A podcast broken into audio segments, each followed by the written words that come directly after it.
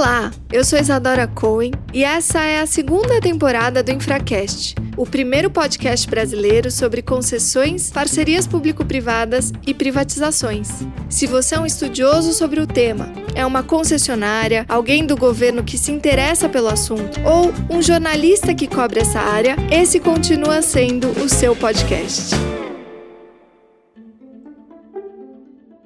Meu entrevistado de hoje dispensa apresentações nada mais, nada menos do que Fernando Marcato, meu companheiro de bancada, que agora se tornou secretário de Infraestrutura de Minas Gerais. O Fernando nos conta como o Estado vem protagonizando os caminhos da infraestrutura, como estão sendo pensados os projetos de infraestrutura de Minas Gerais e quais ações e iniciativas têm sido empreendidas para fazer com que Minas volte a ser o centro das PPPs e das concessões do Brasil. Vocês já conhecem o Fernando, mas não custa dizer que ele tem mais do que 15 anos de atuação nos setores de infraestrutura e desde agosto de 2020, o Fernando tem liderado esse programa e a Secretaria de Infraestrutura de Minas Gerais. Bom, Minas é realmente um estado especial. Quarta maior área depois do Amazonas, Pará e Mato Grosso. Ou seja, às vezes a gente não se dá conta da dimensão continental do estado.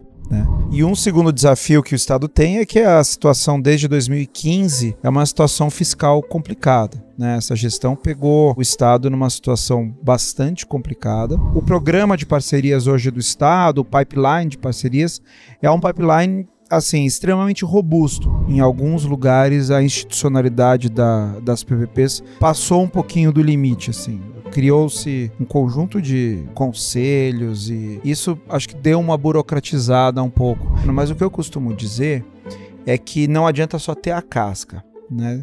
Você sabe que eu já militei muito no setor de saneamento e tem muita agência de saneamento pelo país. Mas eu já vi muita agência que tinha só a, o nome, a sala, mas ela não tinha nenhuma, nenhum, nenhum corpo regulatório. Então também não adianta só você criar a casca e não criar o recheio. recheio. É, o recheio. Então o que, que a gente está fazendo agora? Criando o recheio. Uma é mostrar, bom, o Estado está cuidando dos contratos existentes. O que, que eu quero dizer cuidar? Significa que você vai resolver todos os problemas? Não. Você vai, eventualmente, ter um contrato em arbitragem, que você vai fazer um acordo a qualquer custo? Não. O que você precisa é mostrar que você segue as normas. E que se tiver uma disputa, a disputa ocorre no âmbito daquele mecanismo previsto em contrato. Aqui a gente tem uma lógica, o, o governador ele nos dá metas, tem um acompanhamento bimestral dessas metas e durante esses dois meses você tem que trabalhar. Adivinhem quem vai ser o meu entrevistado que vai está do outro lado da bancada agora, Fernando Marcato, na condição de secretário de Infraestrutura de Minas Gerais. Por você me conceder essa entrevista, secretário. Tô de volta, pessoal. Obviamente é um prazer estar aqui.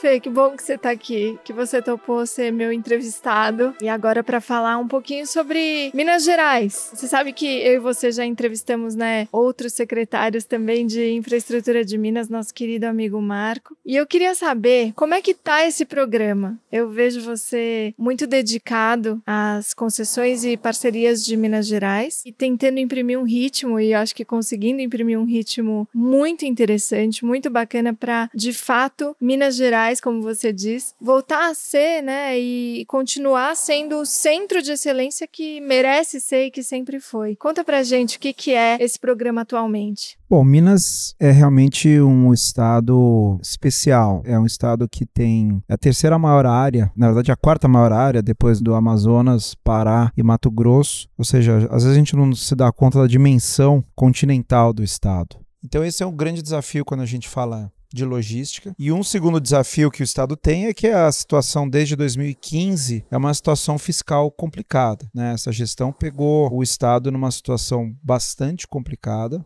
Eu acho que, junto com o Rio Grande do Sul, talvez tenha sido o estado mais complicado do ponto de vista das finanças públicas. E teve um conjunto de questões, né? Teve o rompimento de Brumadinho logo no início da gestão, as chuvas em Belo Horizonte que foram extremamente fortes e depois a pandemia. Então isso impõe também um novo desafio fiscal e de esforço de uma maneira geral. Mas isso justifica e incentiva a questão das parcerias. Não tem dúvida disso. O programa de parcerias hoje do Estado, o pipeline de parcerias, é um pipeline assim extremamente robusto. Quando a gente fala tanto na parte de logística como na questão, por exemplo, parques. Hoje Minas está com um programa bastante avançado, aí bastante interessante de parques, e a Secretaria de Infraestrutura, ela tem esse duplo papel, uma de viabilizar a questão logística, que é a nossa área fim, mas também a unidade PPP, que hoje ela está dentro da CEINFRA, então a gente atua também como uma secretaria meio.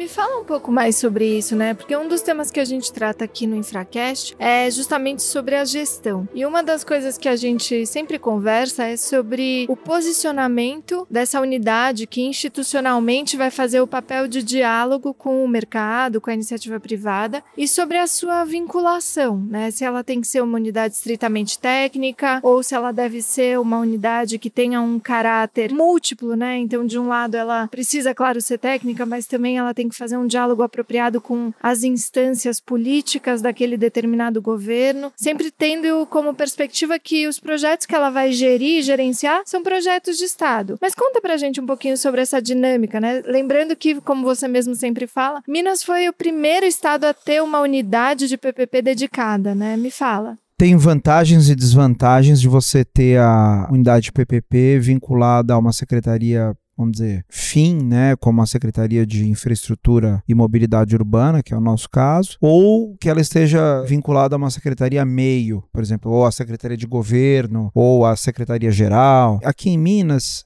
acho que tem primeiro uma característica que essa gestão ela centralizou muitas secretarias. Então houve uma grande diminuição do número de secretarias. Então as secretarias têm um mandato grande todas elas, né? São 12 secretarias com mandatos bastante robustos, né? Eu acho que isso, de um lado, faz com que você tenha, lógico, um desafio maior para o secretário porque ele tem mais coisa para gerir, mas do outro lado, acho que torna as decisões mais rápidas. Para nós faz muito sentido. Por quê?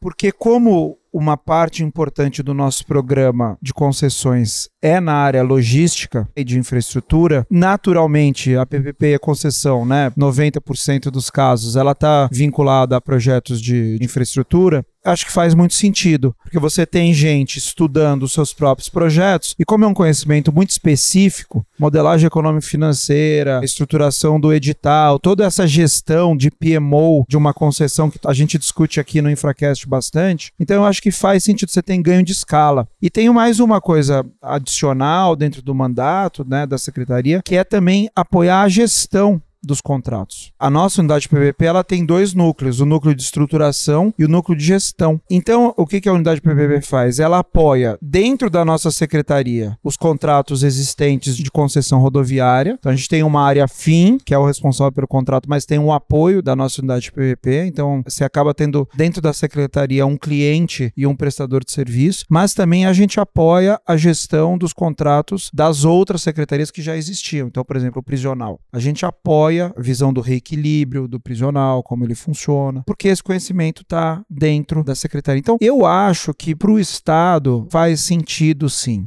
Lógico, tudo depende, né? Mas eu acho que faz sentido porque você centraliza o conhecimento sobre PPP e concessão na secretaria, que por definição tende a ter mais projetos de concessão e PPP. Então, acho que no nosso caso acho que funciona bem. E aí a governança a partir do momento em que a unidade PPP ela realiza os estudos e né, aporta esse conhecimento econômico-financeiro, de gestão e também sobre o universo das PPPs e das concessões. Uma vez que isso acontece, aí isso é submetido a você como secretário, é isso? E aí como que se dá a tomada de decisão? É, eu acho que isso sempre é um problema, né? Eu acho que ao longo dos anos, a minha visão é que em alguns lugares a institucionalidade das PPPs passou um pouquinho do limite, assim. Criou-se um conjunto de conselhos e isso acho que deu uma burocratizada um pouco. Depois começou a voltar. Perceberam que tinham errado um pouco a mão e começou a voltar. Aqui em Minas você tem o Conselho Mineiro de Destatização, que no fim é o mesmo conselho que serve para tanto para privatização quanto para concessões, mas não é um mandato, vamos dizer, você tem muita autonomia no âmbito da secretaria quando é uma, vamos dizer, uma concessão da minha pasta. Né? Então, as instâncias, o Conselho Mineiro, ele atua em alguns pontos específicos, mas, via de regra, o secretário tem bastante autonomia para empurrar o projeto. É lógico que projeto dessa natureza nem faz sentido você fazer sem um alinhamento com todos os secretários, mas ele é feito de uma maneira. A institucionalidade existe, ela é importante, mas o Conselho não é que vai intervir em todas as etapas do projeto. Então, você avança bastante com o projeto, faz as audiências, faz as consultas e leva para o conselho, até porque tem temas que são afetos a outras secretarias. Quando é uma concessão de uma outra secretaria, a gente tende a realmente a nossa visão é de apoiar essa secretaria. Aqui a gente tem uma lógica, o governador ele nos dá metas, tem um acompanhamento bimestral dessas metas e durante esses dois meses você tem que trabalhar.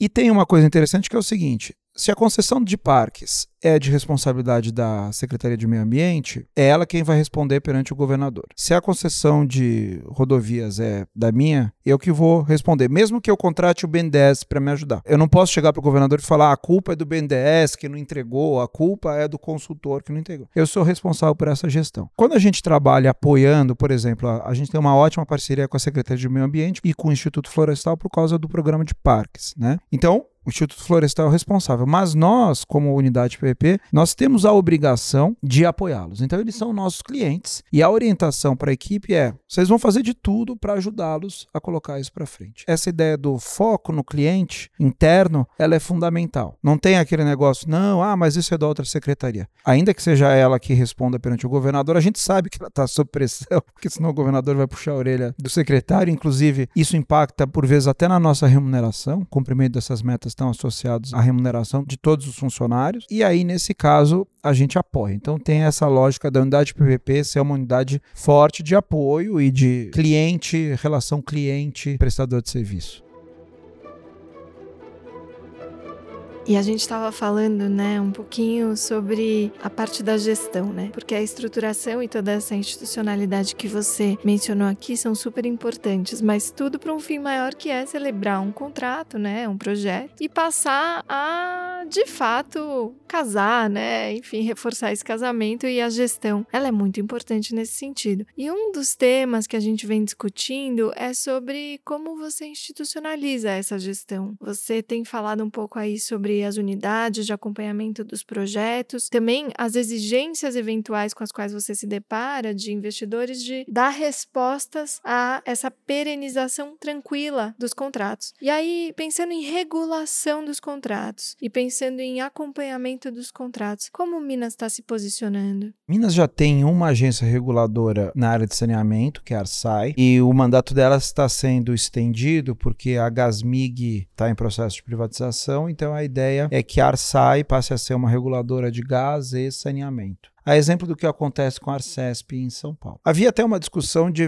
e ainda há, né, de eventualmente a Arsai ser uma agência multissetorial abrangendo outros setores da infraestrutura para além do gás e saneamento. Por exemplo, que rodovia, mobilidade? Por exemplo, mobilidade. Eu particularmente, é um ponto que a gente vem discutindo bastante no governo. Eu acho que o modelo, tanto o modelo da NTT, né, do governo federal, que você especializa as agências, a Anatel, a ANEL, a NTT, como o modelo de São Paulo, né, que você tem Artesp, Arcesp, eu acho que esse é o melhor modelo porque o tipo de regulação é diferente nesses setores. Por exemplo, a Arsai, ela regula primordialmente a Copasa, tem uma regulação discricionária. Da mesma forma que ela vai regular uma empresa de gás, que também tem uma regulação discricionária, uma característica de utility. Agora, quando você fala em agência de transporte, via de regra, a regulação na parte de rodovias, ela é uma regulação por contrato e que inclusive esse é um, sempre um feedback que a gente tem dos nossos investidores de rodovias, você sabe bem, eles falam, jogue o máximo possível da regulação no contrato. E a gente tem visto essa é uma tendência, inclusive no saneamento, por exemplo, o projeto de Alagoas, que foi vencido pela BRK, também, né? não é uma regulação discricionária. Eu acho que assim, a opção dos investidores e também dos estados tem sido em fortalecer o contrato e focar numa regulação por contrato. Porque é sabido que a regulação discricionária ela tem um custo transacional muito alto e ela precisa evoluir ainda. Né? Então, dito isso, como é uma área completamente diferente, me parece fazer mais sentido ter duas agências. A Arsai de um lado, a Temig, ou enfim, aí.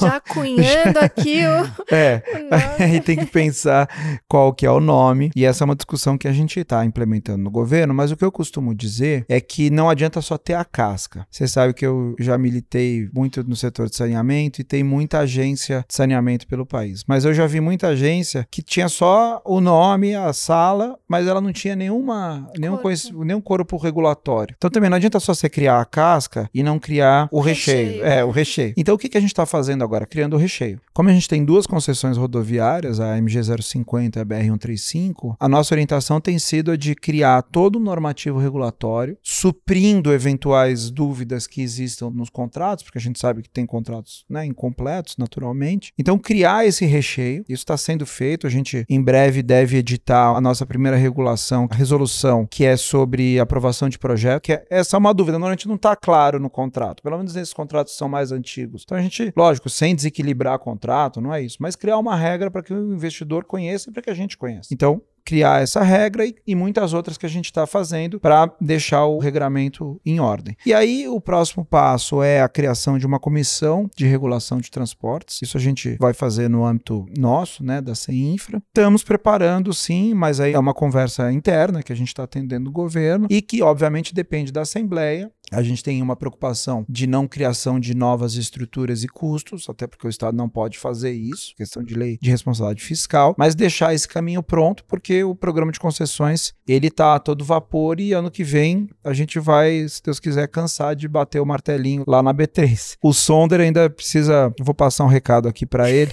Viu, Daniel Sonder, você que nos ouve. Estamos negociando o contrato com vocês aí, então vamos fazer um negócio bom para a gente poder levar os nossos projetos para B3. Tem que tratar bem os nossos entrevistados, hein? Daniel Sonder é uma autoridade aqui para o Infracast. Mas é isso aí, tem que fazer um preço bom para Minas. Mas me fala uma coisa: os transportes como um todo vão ser abrangidos nessa regulação e nessa nova esfera aí de governança e gestão dos contratos? Quero dizer, você mencionou os contratos de rodovias, e eu sei que ainda tem muito por vir, eu quero ouvir sobre isso. Mas os contratos de transporte coletivo, por exemplo, também estariam aí nesse bojo? A nossa secretaria tem essa característica de ter infraestrutura rodoviária, logística e mobilidade urbana. Uhum. Então, nós somos responsáveis tanto pela gestão das duas concessões rodoviárias que tem no estado, como de mais de 700 concessões do transporte intermunicipal e sete concessões do transporte metropolitano da região de Belo Horizonte. E ferrovia, de alguma forma? A ferrovia não, porque, enfim, não existe ferrovia delegada para o estado, existe até uma discussão na Assembleia aqui para até criação de um regime de autorização para ferrovia, seguindo a ideia das short lines do projeto de lei que está no Senado, eu acho que está parado no Senado. PL do Serra. É, a ferrovia a gente acompanha, enfim, tem toda uma interface, tem uma demanda grande, né? Até o próprio legislativo aqui é bastante ativo, mas a gente não tem nenhum contrato de ferrovia. Então o que tem é as concessões rodoviárias e temos as 700 concessões do intermunicipal e as 7 do transporte metropolitano. Aeroporto, a gente pode falar também a concessão da Pampulha, mas essa você conhece bem, a relação ela passa necessariamente pelo relacionamento com a SAC, né? Por ser de competência federal. Quando eu olho a secretaria, a secretaria já tem uma característica de agência reguladora, em parte. Uhum. Lógico que tem um trabalho de planejamento que esse tem que ficar na unidade central, no governo, né? Mas a secretaria já tem essa característica. Então, me parece natural que num movimento desse de regulação, que parte desse trabalho da secretaria possa migrar juntamente com parte do trabalho que o DR desempenha na fiscalização. O DR também está ligado à Secretaria de Infra, né? Sim, o DR é uma autarquia vinculada à nossa secretaria. Então, ele tem esse papel já de fiscalização. Então, um esforço também tem sido esse: integrar as nossas equipes da CEINFRA e do DR para que essa fiscalização fique mais coesa e haja uma melhoria regulatória. Então, esse é um pouco o plano. Mas tem muito que fazer no âmbito da própria Secretaria do DR. Né? Por isso que eu falo: o recheio a gente já está trabalhando muito intensamente para que quem olhe de fora entenda: ah, então essas são as regras de regulação aqui, elas estão normatizadas pelo secretário, normatizadas pelo DR e vamos seguir em frente. E tem também o processo processo que o governo federal está tocando, que é o de estadualização do metrô de Belo Horizonte, que é a CBTU. E aí a ideia é que quando a estatização ocorrer, o metrô venha para a nossa secretaria. Então a gente fará a gestão e seremos o poder concedente da linha 1 e 2 do metrô. E todos esses, então, sujeitos a uma regulação profissional, a uma gestão profissional também e a regras de concorrência. Vamos falar um pouquinho sobre as concorrências e sobre os projetos que estão aí no seu pipeline? Eu tenho ouvido você falar muito sobre o Rodoanel, mas me conta mais. É, a gente tem, na parte rodoviária, a malha de Minas não é desprezível, são 26 mil quilômetros de rodovias estaduais. Além disso, tem uma malha federal bastante robusta operada pelo DENIT, além das concessões, né, a 040, tem algumas concessões que já existem, a 365, no estado que são federais. Os nossos dois grandes projetos para os próximos dois anos é um conjunto de lotes rodoviários que estão sendo estruturados em parceria com o BNDES e com o BDMG, um dos lotes está com o BDMG, em especial no sul de Minas, na região oeste e sul de Minas e o Triângulo Mineiro. Quantos quilômetros? A gente está falando de 3 mil quilômetros. Uau! É, os dois primeiros lotes, que é Triângulo e Sul de Minas, Itajubá, Pouso Alegre, é, devem sair já no começo do ano que vem. A gente já publica os editais para consulta. E gera muito interesse porque são lotes de um tamanho bom, assim, 400 quilômetros, né? Uma coisa assim. E tem uma questão também, tem muito investidor interessado porque já opera em São Paulo e está perto da fronteira. Então também a gente tem recebido esses investidores que estão falando, bom, eu vou estender minha concessão que já está em São Paulo, além daqueles que operam as federais aqui. Então isso é uma vantagem, você ter um estado para o sul que já tem um programa robusto de concessões e você tem o governo federal fazendo as concessões. Então a gente complementa com as nossas concessões concessões rodoviárias. Porque geograficamente Minas é muito estratégico, né? Você consegue ver no mapa do Brasil que é um corredor de integração logística para todos os modais, né? Me parece. E aí vem a questão do Rodoanel que você mencionou. Né? O Rodoanel é um sonho antigo. Na verdade, houve uma licitação com um vencedor, mas ao final teve um problema jurídico e isso não foi assinado. E hoje a cidade, toda a carga que vem do sul para seguir para o norte, nordeste, um dos principais caminhos é, é, é Belo Horizonte. E aí você tem o anel viário, que é um, virou uma pista urbana praticamente, o nível de acidente elevadíssimo na região mais sul da cidade. Desgaste, né? Desgaste do pavimento, quer dizer, uma coisa perigosíssima. E não faz sentido, né? Você tem que entrar numa cidade como Belo Horizonte, que já tem uma dificuldade de mobilidade, com carreta. O que eu acho interessante desse projeto Rodoanel é que ele está sendo modelado de maneira integrada. Então, ele tem três alças, né? A alça sul, que passa ali por Brumadinho, quem conhece, Sarzedo, Ibirité. O que a gente chama da alça oeste, que ela vai conectar a 381 com a 040, que é onde tem maior volume de tráfego. E a alça norte, que passa aí depois aqui para quem vem de Confins, né? Para aquele lado de cima, Ribeirão das Neves, até Sabará. Você é mineiro? É? Você é mineiro? Não, já tô sabendo. Só de coração. Eu brinco que eu sou mineiro passando ali a divisa, sabe? Um pouquinho lá pro sul. A grande Minas Gerais que grande, abrange São que Paulo. Que abrange a cidade de São Paulo. Tal. Então, essa ideia de você ter esse contrato estruturado de uma única vez num modelo de PPP, eu acho que é muito positivo. Você conhece bem o modelo de São Paulo, né? Que você teve que faseá-lo por uma série de questões. E aqui a, a, gente vai ter a certeza de que o projeto inteiro vai sair. Agora, depende de aporte. O único fator hoje que está dependendo que é um aporte e esse aporte não virá do governo. E é um aporte que virá, possivelmente, né? Na verdade, já está bem encaminhado. Logicamente que isso depende de um acordo judicial das indenizações da Vale para o caso de Brumadinho. O governo de Minas está negociando, isso está é, na mídia, é público, está negociando uma indenização pelos prejuízos sofridos, né, em função do rompimento da barragem lá de Brumadinho, e parte desse dinheiro virá como aporte para o projeto, o que é bem positivo também, porque a gente estruturando um mecanismo de garantias bacana, o investidor vai ter a certeza de que o dinheiro vai estar tá lá. Até porque o governo não vai poder gastar esse dinheiro em outra coisa. Né? No acordo judicial, não é que eu posso gastar isso em custeio. Então, isso tem gerado muito interesse. A gente, essa semana, recebeu, está fazendo um segundo Market Sound, eu estive na Abdib, mais de 16 interessados nesse projeto que estão participando ativamente e o Data Room está aberto. A gente disponibilizou, com exceção do detalhe do traçado, por razões óbvias, né? Mas a gente disponibilizou todo o material de estudo até o momento para que a iniciativa privada possa estudar, conhecer e se interessar pelo projeto. Pode fazer a propaganda. Site é? Site da infraestrutura mg.gov.br ou parcerias.mg.gov.br ou nos mandem um e-mail e a gente disponibiliza acesso ao Data Room. Interessante, né? Só um parênteses, como esse caso da Vale, para Brumadinho, enfim, tem se tornado inclusive um case para ser estudado, né? Claro que tristíssimo o episódio, mas a forma como depois foi se estruturando um programa que pudesse de alguma forma reparar o que aconteceu, né, e pudesse trazer aí externalidades positivas, inclusive para a economia mineira, enfim, é no mínimo de se estudar. Não vamos falar aqui super sobre isso, mas acho que merecia depois a gente fazer um diálogo específico. Fernando, posso mudar muito rapidamente de chapéu aqui e te perguntar, não na qualidade de secretário, mas me valendo do seu histórico no saneamento, porque você deu esse gancho, para falar sobre um tema que para mim é muito importante, eu acho que você também sempre militou para isso, inclusive foi a pessoa, né, ou uma das pessoas que conduziu esses processos. Hoje, com o novo marco, e depois a gente pode também discutir mais isso, mas com o novo marco existe uma pressão positiva, me parece, para boa gestão dos serviços de saneamento.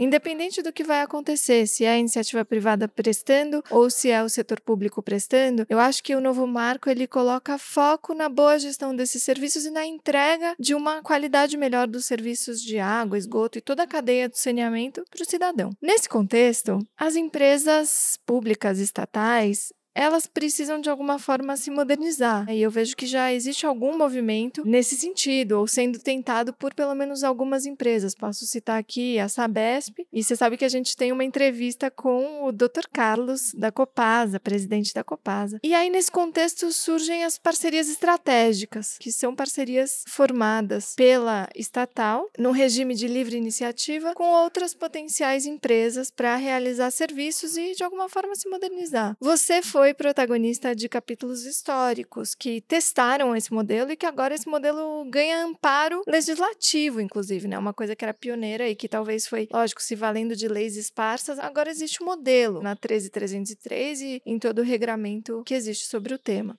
Conta um pouquinho pra gente o que são essas parcerias e como que elas se formam. Acho que isso vai ser muito interessante. Queria te aproveitar aqui. Depois a gente pode falar do saneamento em si, né? Mas eu acho que esse é um comentário mais geral sobre empresas estatais que se associam com empresas privadas para desenvolver determinadas atividades via de regra de natureza econômica, né? Isso na verdade foi um movimento muito forte em 2010, um pouco antes disso, 2017, 8, 9, 10 em diante, né? Acho que muito puxado pela Petrobras. Teve um, um, movimento de política pública de expansão das estatais, e aí foi um movimento no governo federal Petrobras, a Eletrobras também, quando você pega Belo Monte. É uma parceria estratégica em que a, as empresas do grupo Eletrobras são minoritárias, você tem um privado majoritário. E Minas você tem a Semig, que é uma grande expansão, em especial com a Light, né, compra da Light e tal. E em São Paulo você teve a Sabesp nesse movimento. Isso eu acho que assim, hoje essa política ela se mantém, mas ela se mantém como mais uma questão de eficiência do que como uma ideia de expansão da atuação. É engraçado, nesse período de 2009, até por um discurso do governo federal, você tinha uma coisa meio desenvolvimentista, né? Retorno à empresa estatal como vetor de desenvolvimento, aquela coisa meio getulista, né? Petróleo é nosso tal. E a experiência da Petrobras não dá para dizer que, ainda que ela tenha feito parcerias boas, mas por outro lado, ela inchou demais. E aí deu no que deu. A questão da parceria estratégica, acho que ela faz muito sentido para você ganhar sinergia com o seu próprio negócio regulado. Uhum. Que acho que foi essa a ideia no caso da Sabesp que acho que isso foi um pouco diferente. Quando você pega, por exemplo, a Petrobras, ela se expandiu para fertilizante, foi muita coisa, não uhum. deu conta, né? uhum. né? Fora os problemas aí da Lava Jato. No caso da Sabesp, não, foi um processo de dizer, bom, água de reuso, eu quero atender um cliente privado e eu, Sabesp, por uma série de restrições e até porque a gestão pública ou privada, quando você tem uma concessionária do porte da Sabesp, é difícil ela pensar em novos negócios. Isso eu ouvi uma vez do diretor de novos negócios da Águas de Barcelona, que é uma empresa privada. Ele falou assim, não é porque eu sou privado ou público, mas é porque o meu foco é tão grande em apagar incêndio ou em consertar o cano de água que eu não consigo pensar em novos negócios, em inovação. Uhum.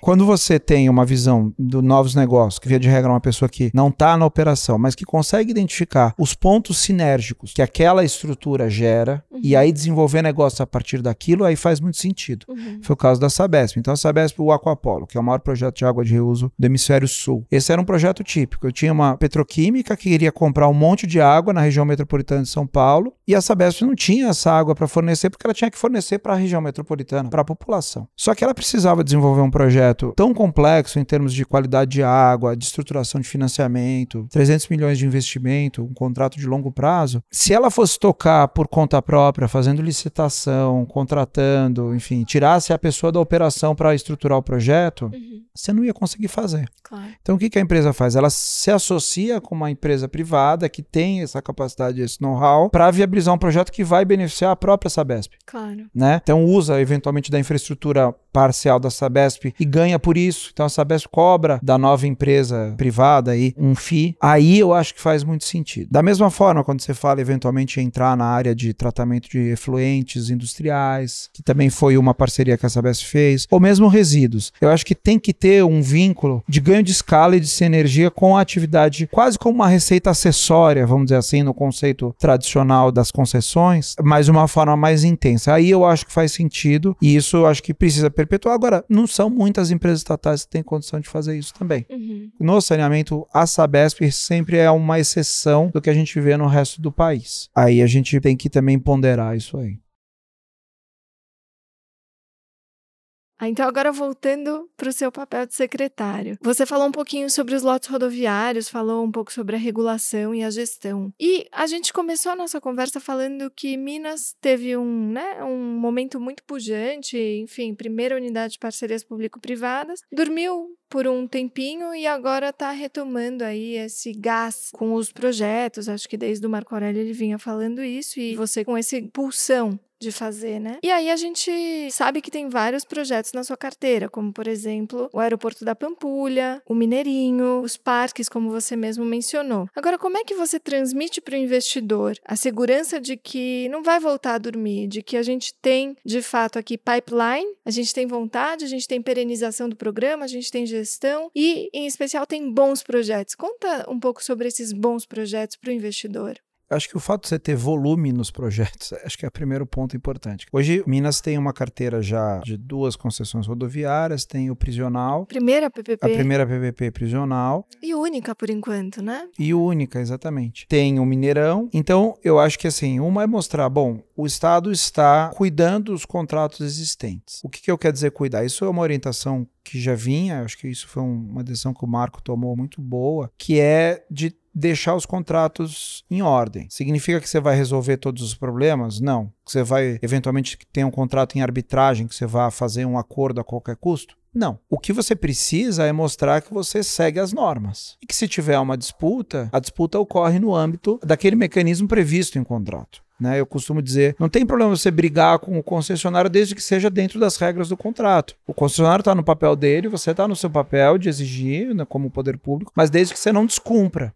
Então, um cuidado grande para manutenção de garantias, regularizar o processo administrativo. Né? A pior coisa é você ter um processo administrativo que não tem resposta. Tem aquela história: é melhor você ter o fim horroroso do que o horror sem fim. O pior é o horror sem fim. Então, o concessionário pedindo uma resposta, você não dá. Ainda que você dê uma resposta negativa e o concessionário decida levar isso para arbitragem, judicializar, não tem problema, porque essa é a regra do jogo. Então, esse esforço a gente está fazendo, tanto, como eu disse, na parte de rodovias, como apoiando as outras secretarias a regularizar esses contratos. Então, esse é um trabalho. Agora, olhando para frente, além desses 3 mil quilômetros que estão sendo estruturados, que serão seis lotes, esse ano a gente vai bater o martelo sobre o tamanho, se a gente vai unir dois lotes ou não não, mas em princípio serão seis lotes rodoviários. Daí dentro de um padrão tradicional, vamos dizer assim, mas muito focado em regulação contratual. A inspiração de São Paulo vai nos influenciar bastante, já está nos influenciando nessa estruturação. O Rodoanel, como eu falei. E aí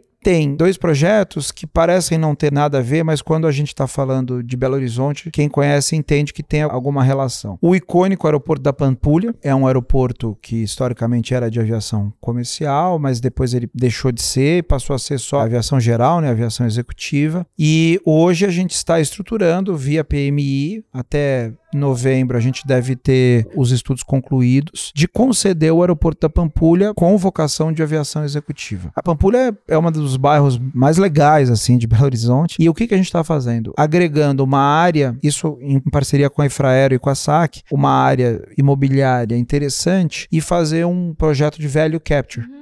Né? Então você vai capturar o valor daquela área, que é dentro do aeroporto praticamente, para desenvolver, fazer um, um empreendimento imobiliário e casar com o desenvolvimento da aviação executiva. O que gera, do ponto de vista de mercado de negócios e também mercado de luxo, um super atrativo. Você está na cidade, você tem uma área super nobre, inclusive tombada pela Unesco, né? A Lagoa da Pampulha, ela é tombada pela Unesco, e você teria então um aeroporto de aviação executiva com uma construção interessante. Esse é um caminho que a gente está em 100% em sintonia com o Rony, que já foi entrevistado inclusive do Infracast. Querido demais. É.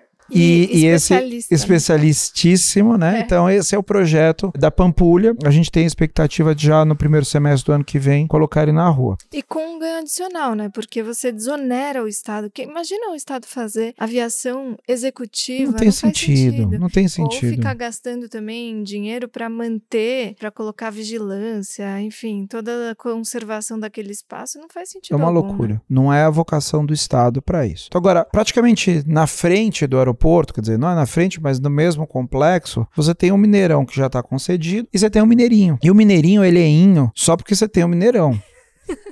Porque de inho, o mineirinho não tem nada. É um mineirãozinho. É um mineirãozinho, exatamente. É que aqui Minas é mineirinho, mineirinho. É mas não tem nada de Mineirinho. Ele tem espaço para 18 mil pessoas e a gente está fazendo a concessão do Mineirinho. Esse é um projeto interessante porque ele é um projeto que está 100% desenvolvido pela nossa de PPP, sem consultoria externa, mas a gente já iniciou um processo de market sounding, tem atraído muito interesse, inclusive de empresas internacionais que gerenciam mais de 300 arenas no mundo, enfim, gente que também já gerencia arenas importantes no Brasil, e todo mundo olha e fala: Nossa Senhora. Não é Nossa Senhora, é nu no você ter uma área coberta como essa, como Mineirinho, para 18 mil pessoas, e se você vai lá, tem alojamento. Nossa. E as áreas são tão grandes que qual que é a ideia? Transformar aquilo num polo de entretenimento. Que legal. É, então o Mineirinho, ele não é. O show vai ser marginal. Na verdade, a UFMG é do lado, então isso também atrai estudantes, né? É um fator. Então, o cara tá estudando, ele começa a ouvir o barulho do show, ele fala, ah, eu tenho que ir no próximo show, né? Então isso atrai também. Então, qual que é a ideia? A ideia é conceder o Mineirinho e torná-lo um complexo de gastronomia, de eventualmente até hospedagem. Ele tem que ser climatizado, porque hoje a gente fica gastando dinheiro para consertar a subestação que quebrou. Claro. Um bem público está sendo deteriorado constantemente. Então, assim, não faz nenhum sentido o Estado ficar com um projeto desse, até porque nós não sabemos qual que é a principal vocação dele. Isso é interessante, eu fico até curiosa para saber qual vai ser o ponto de partida, né? E como que você vai agregar a expertise do privado, inclusive na concorrência. A gente já discutiu já. bastante disso, o Seron, né? Nos é. deu uma entrevista bacana. É, o Rogério Seron é um mestre nisso, né? Acho que quem puder ouvir o, o episódio dele. Esse tipo de negócio é um negócio realmente mais difícil de você estruturar, porque você tem que medir receitas que não são são conhecidas facilmente. Naming rights. Quanto de dinheiro eu vou conseguir com naming rights? Às vezes, um empreendedor vê a possibilidade de fazer um hotel dentro do Mineirinho e o outro vê a possibilidade de fazer um conjunto de restaurantes. Como que eu vou cobrar por isso? Então o trabalho da equipe ele é bastante desafiador, mas eu acho que ele se resolve também com muita consulta ao mercado. Legal. Né? Então é consultar muito o mercado, trazer, passar confiança e ouvir e aí depois fazer uma estruturação, lógico, que tenha uma outorga mínima, vai ter essa outorga, mas que a gente deixa a competição então, qual é o objetivo? Aumentar, por isso que eu estou falando aqui também, uhum. aumentar a competição, ir atrás de gente que queira investir nisso para aumentar a competição, isso maximizar a nossa outorga e maximizar o investimento. E aí você vai ter no complexo da Pampulha um aeroporto de aviação executiva com um centro de entretenimento gastronômico. A gente acredita, uma, a Pampulha vai ser o maior aeroporto de aviação executiva do país. Uau. Até porque Campo de Marte está sendo desativado. Então, pelo nosso levantamento de dedicação exclusiva executiva, vai ser a Pampulha, isso com certeza. E, para além disso, BH vai ser, com o Mineirinho concedido, um ponto obrigatório de turnê internacional. Ah, que legal. Hoje vai para São Paulo, para no Rio, eventualmente vai para BH e Rio Grande do Sul. Com uma infraestrutura como a do Mineirinho, o produtor ele diz: "Não, faz sentido ir para lá. Faz sentido porque a estrutura é boa, tal, tem aviação executiva, tem hotel". Então a ideia é realmente transformar Belo Horizonte e a região metropolitana numa parada obrigatória das principais turnês mundiais. E os parques? Os parques é uma parceria com o Instituto Florestal, da nossa Secretaria de Meio Ambiente. A gente mapeou 20 parques que podem ser concedidos. Um deles já está em processo de consulta pública, que é o Rotalund, próximo aqui à região de Belo Horizonte, e a gente espera concedê-lo, se não esse ano, no início do ano que vem. Então já está bem encaminhado. Os demais parques, e tem o Bitipoca, que é um dos principais, né? A nossa ideia é agregá-los. Inclusive, a gente está numa conversa interessante com o BNDES. O BNDES está com um programa muito bacana que é criar um programa nacional de parques. Legal. Por que isso? O mercado de parques, ele é um mercado ainda com poucos players. Tá.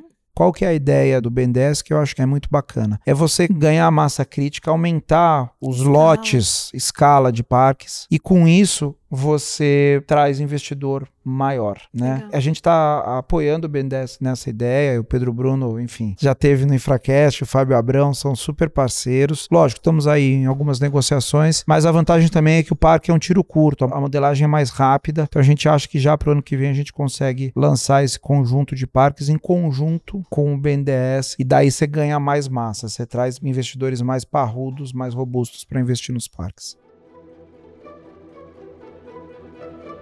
Me fala então uma mensagem final para a gente respeitar o seu horário sobre a infraestrutura de Minas e também, enfim, o que você vê acontecendo nos próximos tempos, né? Acho que a gente vive um momento importante para a infraestrutura no geral no Brasil, né? É, eu acho que finalmente, né, a gente já falou sobre isso, a, a, pauta das PPPs e concessões, ela é irreversível. Acho que hoje todo mundo vê, o governo federal tem feito um ótimo trabalho nesse sentido, mas outros estados também. A revolução silenciosa dos estados já tá... Já tá, não é mais tão silenciosa, já tá fazendo bastante barulho, né? Então eu acho que é um caminho inexorável, a gente vai seguir. Em Minas está nisso. Minas começou lá atrás, mas é uma pena que a gente tenha retomado com bastante força o programa só em 2018. Mas a gente tem muita coisa já no pipeline. Acho que o trabalho que foi feito pelo Marco, pela equipe, antes de eu assumir, foi muito bom. Criar esse pipeline praticamente do zero não é trivial e ele foi criado. Com relação a Minas, o que eu digo assim, principalmente na parte rodoviária, é que eu acho que os nossos lotes rodoviários eles vão ajudar a melhorar muito essa malha, mas eles vão ajudar também a gerar recursos para que o DR possa investir em rodovias que não, não tem VDM para ser concedida. E isso é uma obrigatoriedade aqui do Estado de que todo recurso que seja gerado com outorgas seja reinvestido na malha. Então a gente até esteve recentemente no norte de Minas, né?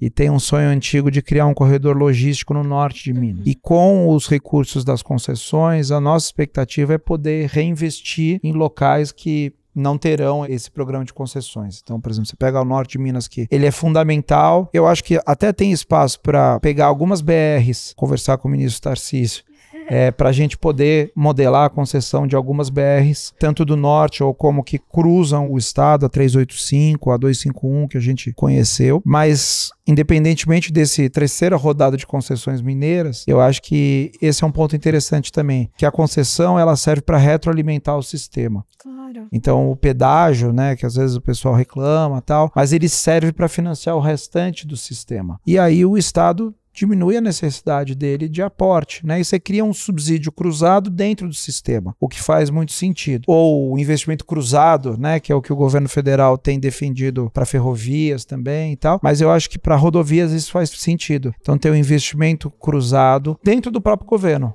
Eu recolho a outorga e depois reinvisto na minha própria malha. Então acho que esse círculo virtuoso ele é muito importante. E eu acho que os estados precisam olhar para isso com carinho.